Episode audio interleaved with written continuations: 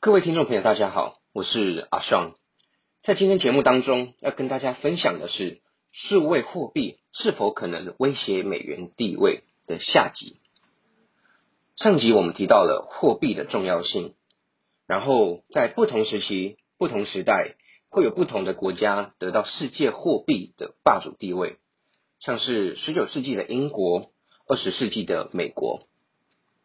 现在世界超过了八十 percent 的交易都用美元当做记账单位，石油以美元计价，全球贸易都以美金支付，跨境金融合约呢也以美元结算为主，甚至在世界各地行走的背包客总会往袜子里塞美金，而不是其他的货币，对吧？这也让美国在世界政治上有了绝对的话语权。然而，以历史的角度来看，垄断货币的状态是不可能永久不变的。近几年来，美国长期收支不平衡，大量的举债，给美国政府带来沉重的财政负担。这样的情况将不利于维持美元强势货币的地位，美元的霸权地位也因此有了越来越多的挑战声浪。但谁又有能力与美金抗衡呢？会是数位货币这样的一个科技本身吗？还是位居世界第二大经济体的中国呢？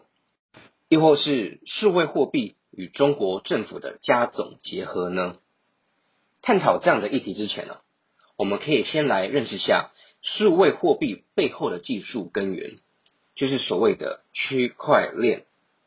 区块链是一套仰赖存部记账的转账系统，就像我们可以透过 ATM 转账新台币一样，我们也可以透过区块链转账数位货币。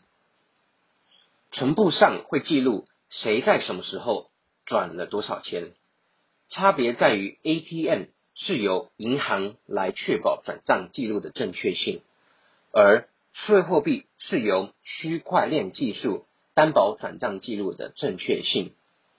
简单来说，区块链就是数位货币的防伪机制，或是我们又叫 tamper-proof。就像新台币钞票是用浮水印以及镭射技术来确保每张钞票都是真的，而非伪造的假钞。而数位货币呢，它的防伪技术就是透过区块链。传统的纸钞防伪技术只适用于特定资产，例如浮水印只能用在纸钞。但如果是硬币，就没办法使用浮水印了，对吧？而区块链呢，则几乎适用于任何数位资产，用途也就更加广泛了。那么，区块链如何做到防伪的效果呢？大家在区块链上的交易记录哦，都会被记录在区块链这样子的一个数位存部上。区块呢，就是存部的内页。用来记录谁在什么时候转账多少钱。那链就像在存部内页标注页码，以确保彼此前后相连。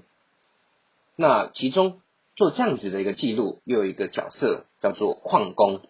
矿工呢，就是负责保管存部、交验证交易还有记账的这样子的一个角色。区块链呢？它上面有数不清的矿工在协助记账，而矿工他们彼此独立且互不相识，但各自都有一份相同版本的存部。因此呢，假如有骇客想要篡改其中一份存部的话，并不会有任何的效果，因为大家的版本都跟骇客不一样，很快就知道哪一本是伪造的存部了。如此一来。新型代的数位货币透过区块链技术，无论是在安全性以及使用的成本上，都将超越颠覆传统的货币。那目前投入发展数位货币、使用区块链技术最积极，然后在电子支付也最普及的国家，也就非中国莫属了。透过数位化的人民币，中国可以更有效的掌控。监管大众的交易数据，同时间也降低了发行纸钞的成本了。自去年，也就是二零二零年以来，已有超过五十万人使用了数位人民币，进行了数位人民币的试用。同时间，中国政府又配合了一带一路政策以及成熟的电子支付平台，例如说微信支付啦、支付宝等等。中国人民银行已尝试将数位人民币推广到国外了。目前，无论东南亚、中亚，甚至到中东一带，有越来越多的商家呢，可以使用中国的电子支付来去进行交易。也因此呢，《经济学人》杂志的《Economics》也预测了，人民币将在全球的外汇储备中，从现在的 two percent 两个百分点，在十年内，二零三零年左右呢，会。超越英镑以及日元，成为世界第三大的外汇储备货币哦。但回到我们今天的主轴，我们再重新与美金来去做个比较。美金呢，目前仍旧占了全球外汇储备的六十 percent 以上。即使人民币在十年内超越了日元的五点七 percent，始终仍旧与美元相差甚远哦。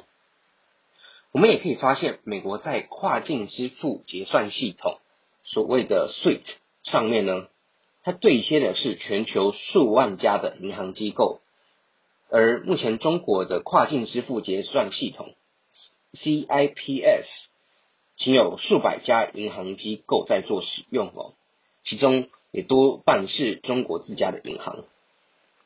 其实呢，这样子的一个状况背后哦。其实是源自于中国的一个重大问题，也就是它的国际政策本身，其中包含了外汇的管制啦，本土金融体系的高度保护啦，还有错综复杂的资本管制政策等等，这也就让大家在使用人民币时增添了不少不确定性，也就让人民币的普及率难以快速的成长。所以说，虽然中国在货币支付的技术上也有超越美国的实力，但如果中国想推动人民币国际化的话，政策的改变哦，才是现在的必要条件。不过，中国的现况，它现在的技术成长，它现在的人民币的呃抬头，也就至少，它也暗示了，如果人民币再也不受到这么多的这个。政策上的限制，数位人民币它将会是一个颠覆传统、颠覆现在传统货币的一个非常大的一个突破口。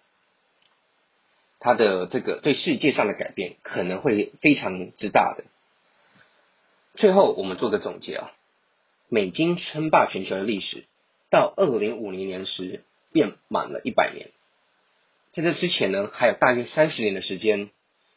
如果美国在这段期间依旧大量的滥用美金，操纵国际市场，而中国在国际政策上又有所调整、有所放宽的话，或许在英镑、美金这样子的货币霸权之后，数位化的人民币或许可以当做是一个下一个世界货币的霸主。那世界上在这。呃，三十年间，就是在二零二五、二零五零年之前呢，会有什么样的变革？世界上会有什么样的变动呢？就让我们一起拭目以待，并且一起持续追踪市场的新资讯吧。感谢您的收听，我们下次再见，拜拜。